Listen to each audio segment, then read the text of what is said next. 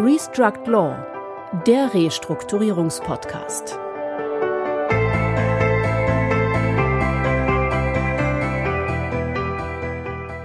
Herzlich willkommen, liebe Zuhörerinnen und Zuhörer, zu unserem Podcast Restruct Law, dem Restrukturierungspodcast. Mein Name ist Christian Heinze. Und ich bin Heiko Schäfer. Hallo. Einige haben es sicher schon gelesen. Wir beginnen eine Zusammenarbeit mit der Handelsblatt Jahrestagung Restrukturierung. Die Veranstaltung ist in diesem Jahr Corona-bedingt verschoben worden und findet jetzt online vom 6. bis 8. Juli statt. Beim Handelsblatt hat man sich schon eine ganze Reihe von Ideen und neuen Lösungen überlegt, die für jeden Teilnehmer nicht nur ein x-beliebiges Restrukturierungswebinar bieten, sondern ein Potpourri, das über drei Tage geht, in einem extra hergestellten Studio. Die Referenten, Diskussionsteilnehmer und Talkgäste werden vor Ort sein und wir mit unserem Podcast Restruct Law mittendrin. Ja, und vor Ort treffen wir die Referenten des Familienevents der Restrukturierungsbranche und werden den einen oder anderen zum Gespräch bitten und darüber in unserer Juli-Podcast-Folge berichten. In diesem Zusammenhang haben wir auch an unsere Hörerinnen und Hörer gedacht und ein Restruct Law Package vorbereitet. Dieses beinhaltet insbesondere einen Gutscheincode über 100 Euro. Aber dazu am Ende der Folge mehr. Und nun zu unserer heutigen Folge. Die Diskussion zur raschen Einführung des Gesetzes über den präventiven Restrukturierungsrahmen reißt nicht ab, insbesondere vor dem Hintergrund der jetzigen Wirtschaftskrise aufgrund der Corona-Pandemie. Die Stimmen, die nunmehr mehr Tempo im Gesetzgebungsprozess verlangen, werden lauter.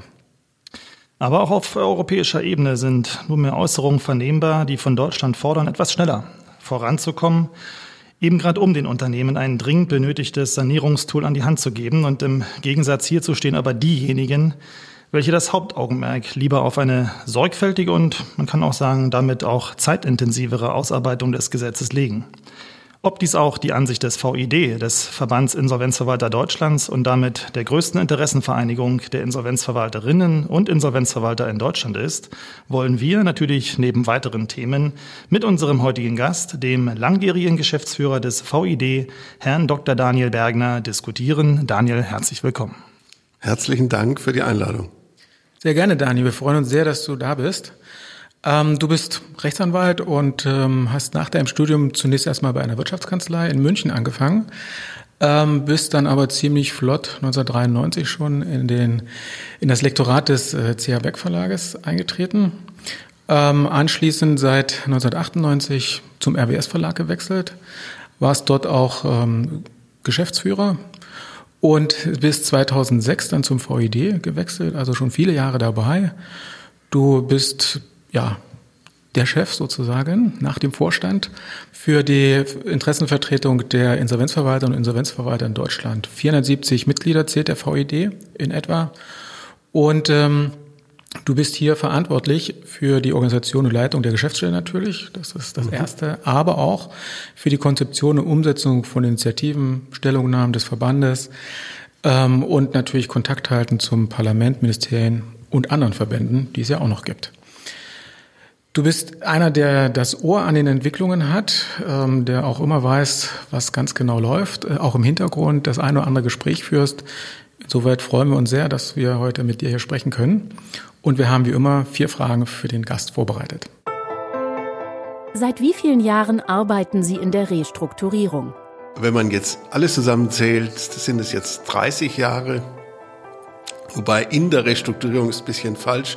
Ich war sozusagen, wenn man so will, äh, in den ersten Berufsjahren in der A-Mannschaft, in der Jugend sozusagen, habe ich selber Liquidationen in der Treuhandzeit betreut.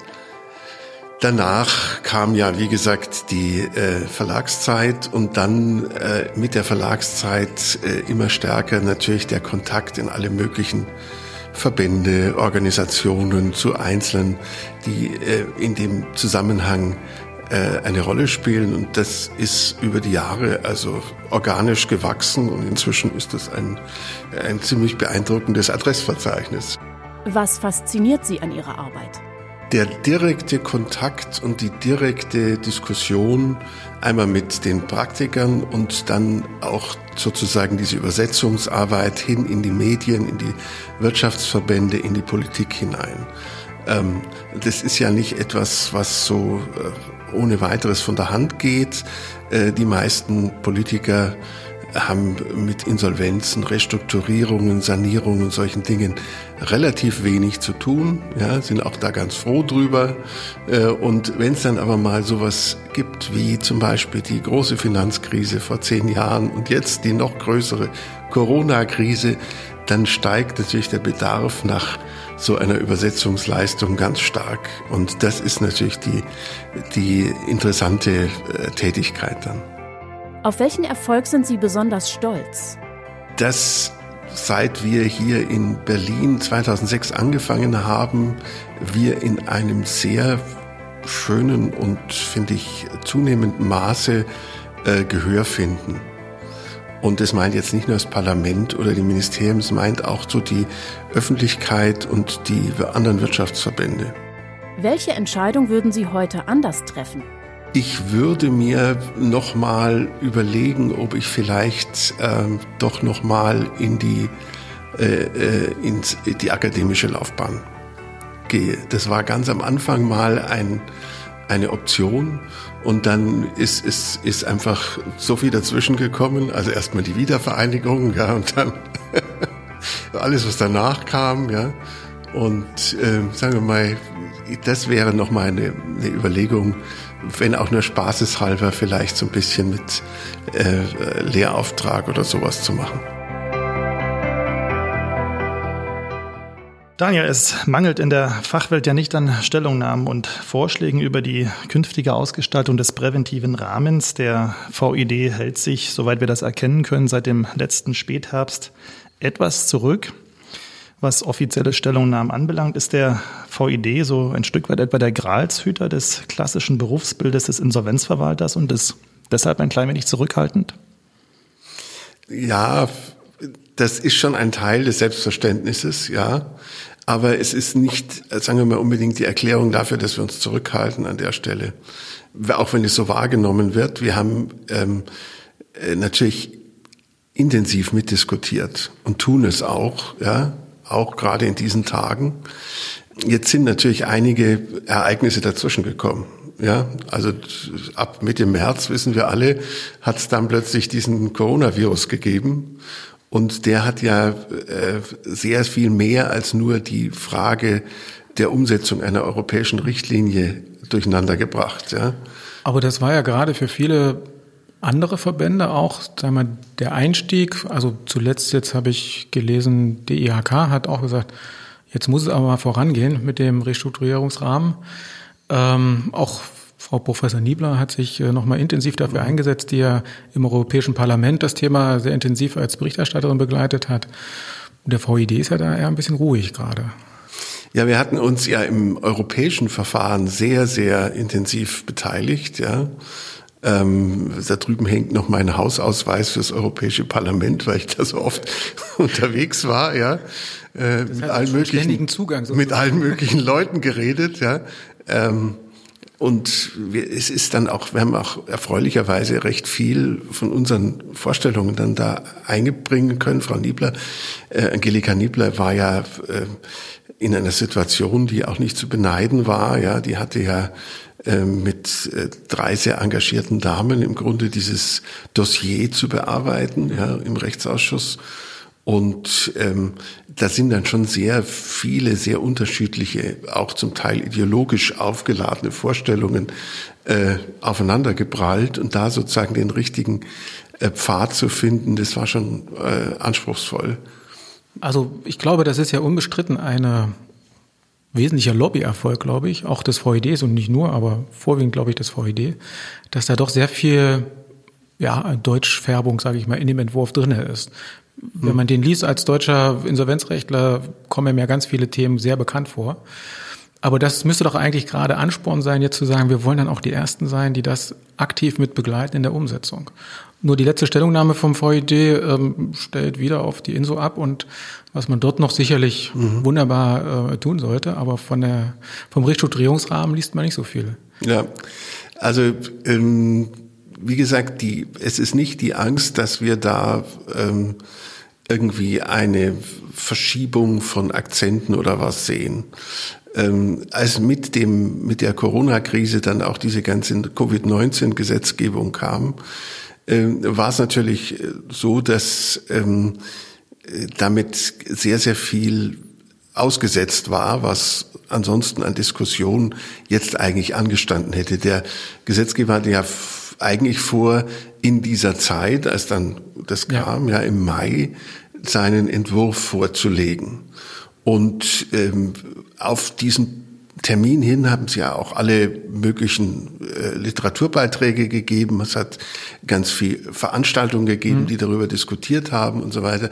Also es wurde schon sehr viel darüber geredet, wie so eine Umsetzung aussehen kann. Und plötzlich war die Umsetzung ausgesetzt. Ja? Und es war nicht ganz klar, wie es weitergeht. Jetzt ist es so, dass äh, wir Anfang des Monats, also diesen Monats Juni, einen Koalitionsausschuss hatten, mhm. der sich äh, in einem Konjunkturpaket unter anderem auch zu diesem Thema der Umsetzung der Richtlinie geäußert hat. Mhm. Und da steht jetzt drin, das wollen wir jetzt vordringlich weiter verfolgen. Ähm, das ist natürlich, entspringt so ein bisschen dem der Haltung, dass man versucht, für die Zeit nach der Corona-Krise, wenn all diese gesetzlichen Ausnahmeregelungen wieder aufgehoben werden müssen, ein Angebot zu machen genau, an Unternehmen, ja, dass das also dann möglichst fertig ist und auch schon in Kraft getreten ist, wenn man wenn man die Sachen wieder aufheben will. Jetzt äh, die Aufhebung, da gibt es jetzt diese Verlängerungsmöglichkeiten. Wir hatten eingangs schon drüber gesprochen je länger man diese Verlängerung nutzt, desto näher gerät man an die nächste Bundestagswahl. Und das ist ein Moment, vor dem natürlich auch wieder Politiker Respekt haben, weil sie sagen, ähm, wenn dann plötzlich innerhalb von ein, zwei, drei Monaten Tausende von Insolvenzverfahren auftauchen, dann wird das möglicherweise die politische Debatte in unserem Land auch nochmal ziemlich verschärfen. Also äh, wird man jetzt, äh, und das ist meine Prognose und das ist das, was ich auch aus den Ministerien höre, mhm. mit absolutem Hochdruck daran arbeiten, dieses Verfahren fertig zu bekommen. Ich rechne eigentlich damit, dass wir noch, möglicherweise noch im Juli, spätestens im August, äh, ein fertiges Reformpaket bekommen, in dem auch dann weitere Dinge schon noch mit enthalten sind. Ja, Daniel, Prognose ist ein gutes Stichwort. Wir hatten es im Vorgespräch schon äh, kurz beleuchtet. Hinter uns hier an der Wand sehen wir eine grafische Entwicklung der Insolvenzzahlen und mit Sorge hattest du auf diese grafische Darstellung geschaut im Vergleich der Zahlen von diesem Jahr 2020 im Vergleich zu den Vorjahren.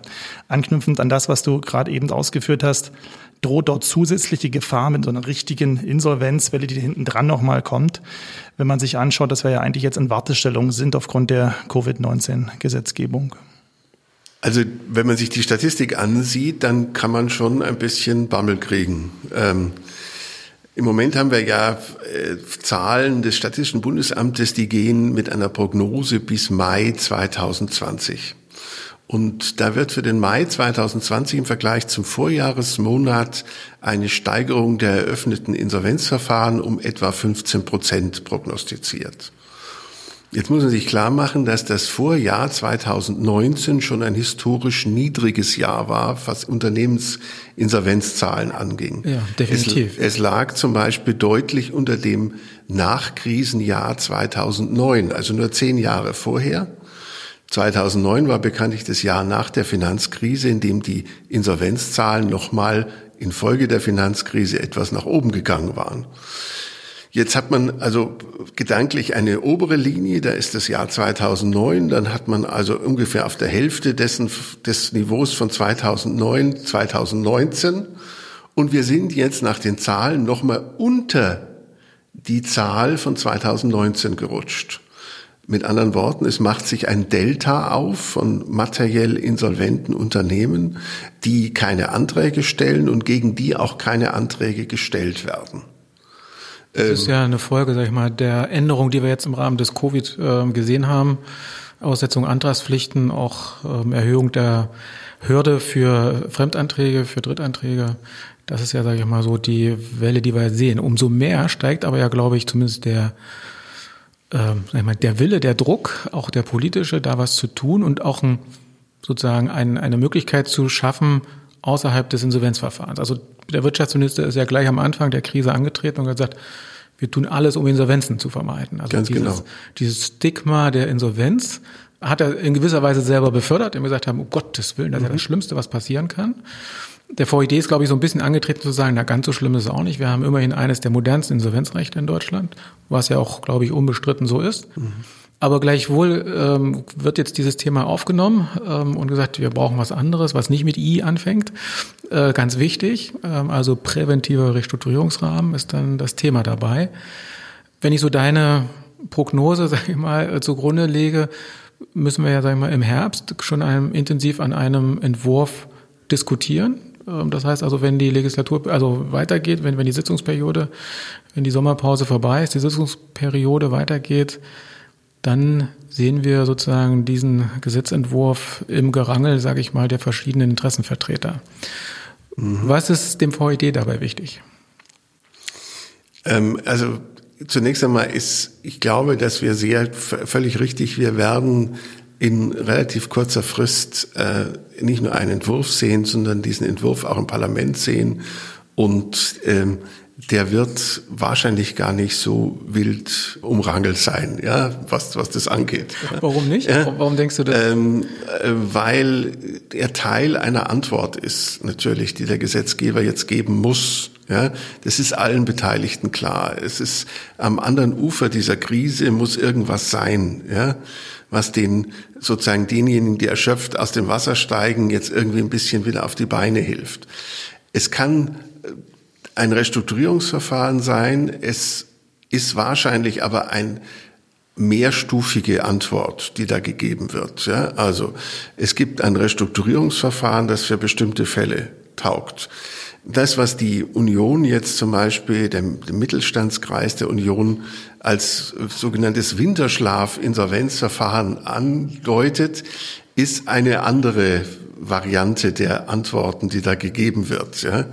Äh, kommen wir vielleicht gleich noch drauf. Das ist ja keine ob Antwort, das, ne? Es ist ob ja nur das jetzt eine vollständige Idee Antwort ist oder nur die Andeutung einer Antwort. Ja, was mit Sicherheit auch ein Teil der Antwort ist, ist die Verkürzung der Restschuldbefreiung auf drei Jahre. Ja, ähm, wir haben jetzt gerade wieder eine DIW-Studie gehabt, wo also darauf hingewiesen wurde, völlig zu Recht, dass Selbstständige und Freiberufler in einem besonders hohen Maß insolvenzgefährdet sind durch die Corona-Krise. Und für die muss man auch eine Antwort geben. Ja? Also es werden mehrere Antworten nebeneinander sein und die müssen gleichzeitig kommen. Ähm, die Union und die SPD haben sich ja jetzt äh, geeinigt, dass also zumindest die Restschuldbefreiung ohne diese Zeitstaffel kommen soll. Dieses Restrukturierungsverfahren ist ein bisschen komplizierter in der Umsetzung, weil es ähm, eine Abstimmung notwendig macht zwischen Restrukturierung und Insolvenzverfahren.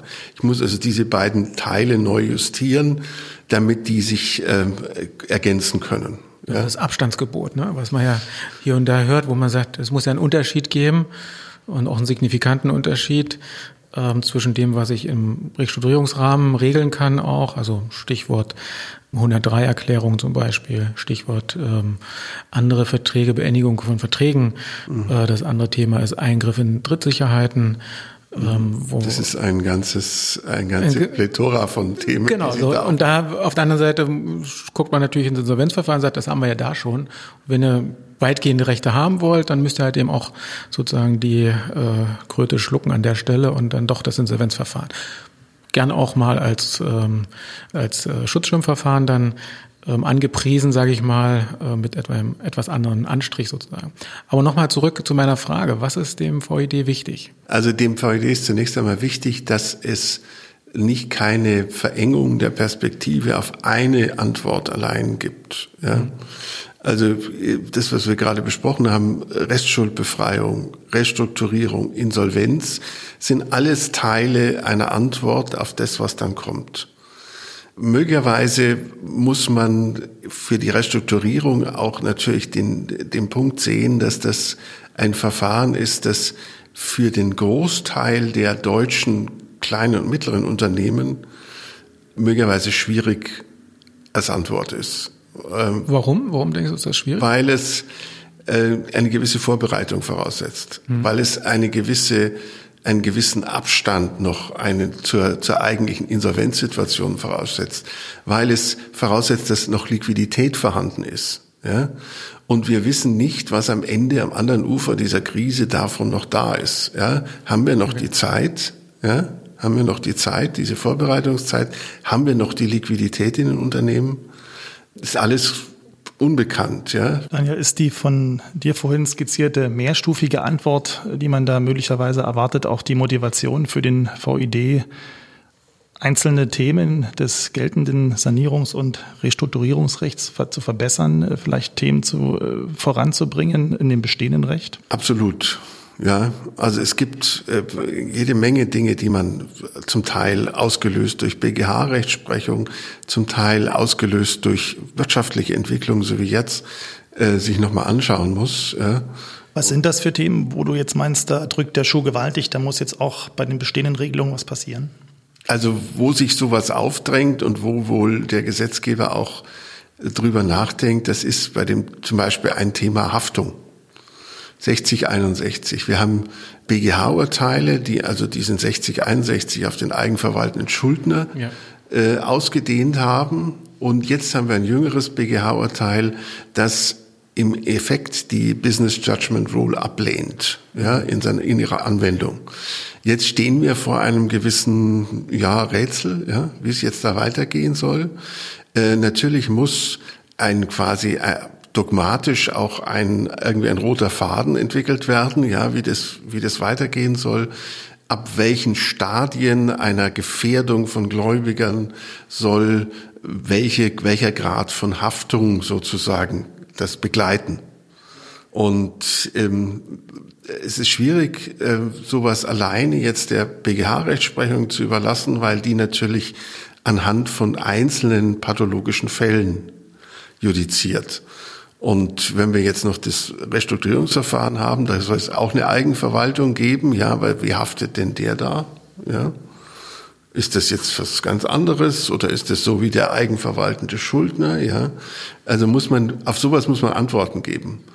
Ja, und ähm, das ist eines der vielen Beispiele, ja, die die man da braucht.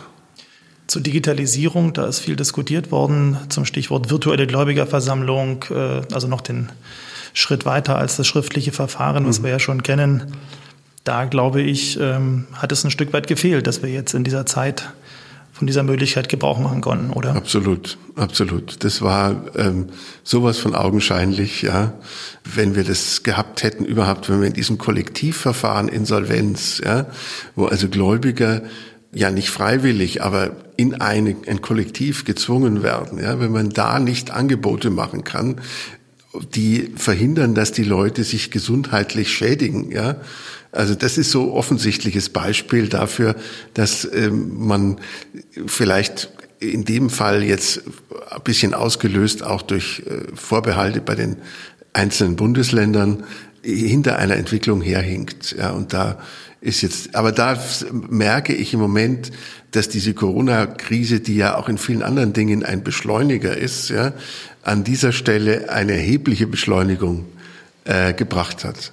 Nun ist das zwar ein Stück weit Spekulation, äh, aber wir sehen ja in der Praxis, dass Gläubigerversammlungen jedenfalls in durchschnittlichen Verfahren eher schlecht besucht sind. Also die Gläubiger äh, von der vom Gesetz eingeräumten Möglichkeit der Teilnahme und Abstimmung wenig Gebrauch machen.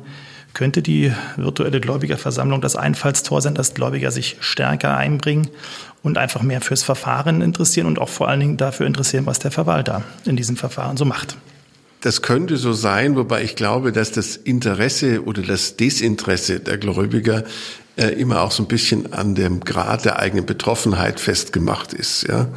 Äh, oder dem, was man erwarten kann, auch aus dem Verfahren. Genau, zwischen genau. 0 und also 10 Prozent liegt die Durchschnittsquote. Wenn ich weiß, dass da äh, eine Quote rauskommt, die relativ gering ist und mir auch von dem Ablauf des Verfahrens jetzt keine weiteren äh, Highlights verspreche, ja, dann dann werde ich mir auch als Gläubiger und zwar gerade dann als Profigläubiger natürlich, denn die diejenigen, die da nur mehr oder weniger sporadisch dran beteiligt sind, die werden sowieso fragen, ob das, ob sich das rentiert. Aber die Profigläubiger werden sich dann auch weiterhin diese Frage stellen. Wo das allerdings eine, eine Bedeutung haben kann, das sind eben bei etwas größeren Verfahren, ja. Und da glaube ich schon, dass das ein, ein, ein Schritt, ein ganz großer Schritt ist hin zu einer Öffnung oder ähm, größeren Transparenz der ganzen Geschichte. Ja, ähm, auch wenn man sich mal überlegt, was das einfach für ein Aufwand ist, äh, an so einer Gläubigerversammlung teilzunehmen, die irgendwo äh, stattfindet, ja dahin zu fahren und so weiter wenn man die da Vorbereitung, also das, äh, der, der, der Schritt vorher ist ja schon schwierig, überhaupt die Teilnahme und das Wissen überhaupt herzustellen.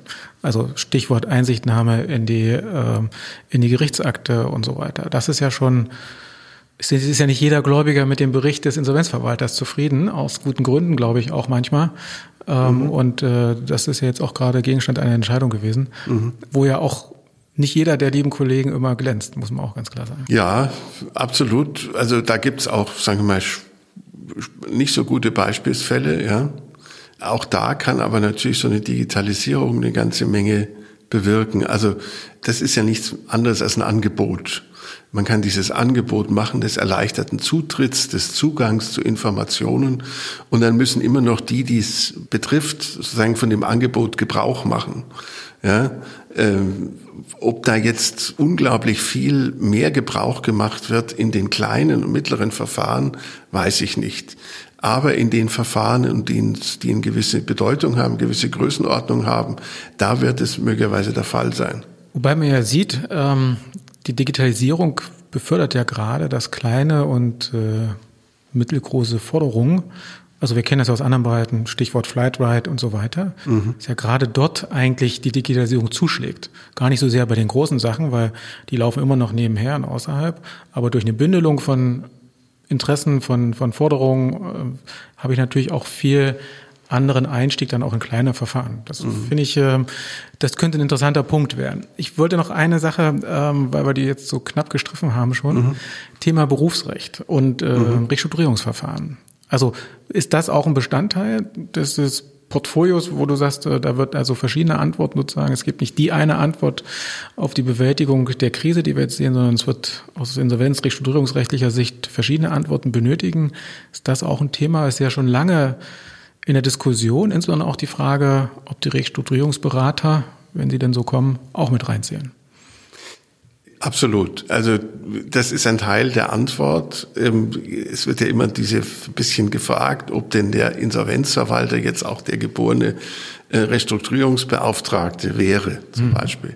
Und ähm, ich würde die Frage etwas weiter definieren. Ich würde sagen, wenn ähm, wir in Zukunft ein Szenario haben, in dem Insolvenz und Restrukturierungen in gerichtlichen Verfahren nebeneinander stehen, ja, und ähm, solche Dinge äh, eine gewisse, äh, sage ich mal, Qualifikation voraussetzen bei allen Beteiligten, die das professionell begleiten, dann ist es aus meiner Sicht eigentlich drängt es sich geradezu auf, dass man diese Qualifikation in einem Berufsrecht definiert. Man kann jetzt über die Regelungsdichte und über den Umfang und dessen, was da gefordert wird und so weiter, kann man trefflich streiten und kann ganz viel ähm, Einzelmeinungen dazu haben. Sagt die TME gar kein Problem, das regelt der Markt. Ähm, die sagen ja keine Kammer, um Gottes Willen oder ähnliches, mhm. äh, sondern ähm, man kann den durch Zustimmung sozusagen der Beteiligten auswählen und dann, das reicht dann auch schon. Das würde ich unterschreiben, wenn es nur darum ginge, ähm, also die Wirkungen quasi auf einen ganz kleinen Personenkreis, der da mitwirkt, äh, zu begrenzen. Im Moment aber, wo man das schon etwas größer zieht, wird es natürlich ähm, schwierig. Ja, und dann braucht es relativ bald diesen gerichtlich bestellten Restrukturierungsbeauftragten, der ja auch äh, von der Richtlinie jedenfalls in einigen Fällen äh, verpflichtend vorgesehen ist. Mhm. Ja, und das sind ja Fälle, die in der Richtlinie nur sagen wir mal, beispielhaft weil ich glaube, man kommt auch ohne Rechtstudierungsbeauftragten, also wenn man die Wahlrechte sozusagen in der Richtlinie ausübt, meine ich, kommt man auch ohne Rechtstudierungsbeauftragten durch. Wäre auch eine Variante der Umsetzung. Theoretisch ja, wenn man also auf eine auf einen Cramdown verzichtet mhm. und äh, auf einen Moratorium. Ja, so. Also wenn es wirklich so eine Idealsituation ist, dann brauche ich eigentlich auch äh, nicht so ein Verfahren, sondern kann ich das so machen, wie viele Banken ja berichtet haben aus der Praxis, dass sie im Grunde äh, sowas völlig geräuschlos äh, abwickeln. Erst wenn ich äh, sozusagen eingreife in Gläubigerrechte, dann brauche ich sowas und ähm, naja, äh, so wie sich das jetzt abzeichnet, wird es natürlich da ein ein eigenständiges Gesetz geben, ein eigenständiges Restrukturierungsverfahren. Äh, es wird wahrscheinlich eine Konzentration von Restrukturierungsgerichten an bestimmten Standorten geben, sind alles Dinge, die sich mehr oder weniger aufdrängen für den Beobachter, der das seit Jahren mitverfolgt. Und mitverfolgt hat, dass zum Beispiel die, der Gruppengerichtsstand, die Gruppengerichtsstände konzentriert worden sind, ja, an bestimmten Gerichten, dann ist klar, dass das auch für so ein Restrukturierungsgericht wahrscheinlich der Fall sind. Dann nächste Frage, gibt es eine Konzentration auf den Einzelrichter? Ich glaube schon, ja, weil es sowas ja auch jüngst für den Insolvenzplan gegeben hat. Und wenn wir Insolvenzpläne auf den Richter geben, dann wird es auch bei den Restrukturierungsplänen wahrscheinlich nicht anders sein. Also man sieht schon, es gibt so eine Art Vorprägung, ja, in die dieses Verfahren hineinläuft. Und ja, dann ist also da ein Richter, der hat so ein Restrukturierungsverfahren zu bearbeiten und natürlich wird der im Zweifelsfall auch auf solche Restrukturierungsbeauftragte zurückgreifen, klar. Und muss jetzt ein Restrukturierungsbeauftragter vorher Insolvenzverwalter gewesen sein, um das zu machen? Ich würde die Frage andersrum stellen. Ich würde sagen, braucht egal ob der, was der macht, ob der jetzt Restrukturierungsverwalter ist oder ob der Insolvenzverwalter ist oder Sachwalter macht oder ob er vielleicht nur als CAO in ein Unternehmen mit reingeht, braucht der nicht auf einem bestimmten Level eine gleiche Qualifikation, muss der nicht Ahnung haben von den anderen Rollen, die da eingenommen werden, ja? So ist brauchen ja so wir also die Frage, nicht was auf ihn zukommt sozusagen, auf den genau. Regierungsbeauftragten. Ne? Also ähm, ich, wo ich so einen Unterschied sehe, ist natürlich, der ist ja nicht der verlängerte Arm des Gerichtes, zumindest nach dem, was man in der Richtlinie lesen kann. Er ist ja eher, sagen wir, der Moderator und Vermittler unter den verschiedenen Interessengruppen, der dann, sag ich mal, da auch mit einem Vorschlag dann vielleicht auch mal in so eine Runde reingeht und sagt, ähm, das auslotet, ähm, was geht, was geht nicht. Ähm, ich glaube, wenn er zum verlängerten Arm des Gerichtes, äh, ich sage mal in Anführungszeichen, verkommt, dann wird das schwierig für das Verfahren, für die Akzeptanz des Verfahrens. Ähm, da spielt dann so ein bisschen auch die Rolle oder die Frage rein, welche Rolle spielt das Gericht? Äh, wie gut kann das Gericht überhaupt damit umgehen? Kompetenzen der Richter, ich glaube, das ist ein Problem, wo ich auch noch keine richtige Lösung für sehe. Wir haben hier im Podcast schon hier und da mal das, die Frage diskutiert, ähm, macht es Sinn, sozusagen Beisitzer, die aus dem wahren Insolvenz- und Restrukturierungsleben kommen, ähm, dem Gericht mit an die Hand zu geben. Das ist sicherlich von der Umsetzung her nicht so ganz einfach und ähm, da kam auch schon mal das Thema auf, äh, naja, solche Hobbykünstler braucht man da nicht mit. Mhm. ähm, da gibt's schon eine andere genügend irgendwo. Äh, also da sind schon eine Reihe von Fragen. Wir sind sehr gespannt, was der Entwurf dann bringen wird. Äh, wir mhm. hoffen mit dir, dass er so schnell kommt, wie du angekündigt hast. Also davon bin ich überzeugt, dass der so schnell kommt und ich bin auch davon überzeugt, dass der Versuch gemacht wird, diese ganzen Antworten da drin abzubilden. Ja. Und für die Restrukturierung ähm, glaube ich, ist es ähm, wichtig, dass man sich ein bisschen löst von diesem sehr äh, eindimensionalen Bild von Insolvenzverwaltung oder Sachwaltung und ähm, klar sieht, dass das also in verschiedenen Rollen im Grunde aber die gleiche Qualifikation ist, die da abgefragt wird. Ja? Und ähm, dass das dann wahrscheinlich die, die zentrale, die, ähm, die eigentliche bestimmende äh, Funktion ist, äh, die auch in das Berufsrecht hineinwirkt, also die das dann prägt. Ja, ja ich würde mit der letzten Frage vielleicht das Ende der heutigen Folge einleiten. Daniel, der präventive Rahmen ist ja zweifelsohne Bestandteil eines Transformationsprozesses, wie wir ihn zumindest aus Verwalterperspektive auf der einen Seite, aber auch, glaube ich, in der ganzen Restrukturierungsbranche seit vielen Jahren beobachten können. Stichwort Dauerbaustelle INSO und jetzt natürlich mhm. mit dem Gesetz darüber hinaus. Wie kann sich ich sag mal, der Insolvenzverwalter, die Insolvenzverwalterin auf diesen Prozess, der jetzt im vollen Gange ist und der dann mit dem Gesetz zunächst einmal ein Zwischenergebnis liefern wird, gut vorbereiten. Du hast es schon gerade kurz umrissen. Es ist nicht mehr nur die eine Rolle, die da tragend sein wird, sondern da spielen viele Facetten eine Rolle und sind wichtig. Aber was würdest du aus Sicht des VID dem Berufsstand auf den Weg geben, wie er sich am besten auf dieses, auf dieses Verfahren und auf die Anforderungen, die dort gestellt werden, als Insolvenzverwalter vorbereiten kann? Mhm. Also was wir sicher erleben jetzt und was ja schon im vollen Gange ist, ist eine ähm, Auffächerung der früher relativ monolithischen Tätigkeit von Insolvenzverwaltern in eine Vielzahl von Funktionen, aber auch in eine Vielzahl von Verfahren. Ja, es gibt jetzt also da äh, Restrukturierungsverfahren, es gibt äh, diese Verfahren der Eigenverwaltung, äh, nach die mit dem ESO geschaffen wurden von denen ich übrigens glaube, dass sie uns auch weiter begleiten. Also ich glaube nicht, dass der Gesetzgeber jetzt angesichts der Corona-Krise und der Renaissance der von Schutzschirmverfahren jetzt da zum Messer greift und das abschneidet. Ja, ich glaube eher, dass er da vorsichtig äh, nur dran geht. Ja, und dann haben wir eine Vielfalt von Dingen, ja, Funktionen, die man in solchen Verfahren einnehmen kann und auch unterschiedliche Verfahren. Und dann wird es Spezialisierungen geben. Na klar gibt's die dann. Ja, also äh, das sieht man jetzt schon am Markt, ja, ganz stark, dass also Spezialisierung nach zum Beispiel nach Branchen oder dann auch nach bestimmten Regionen oder was auch immer stattfindet.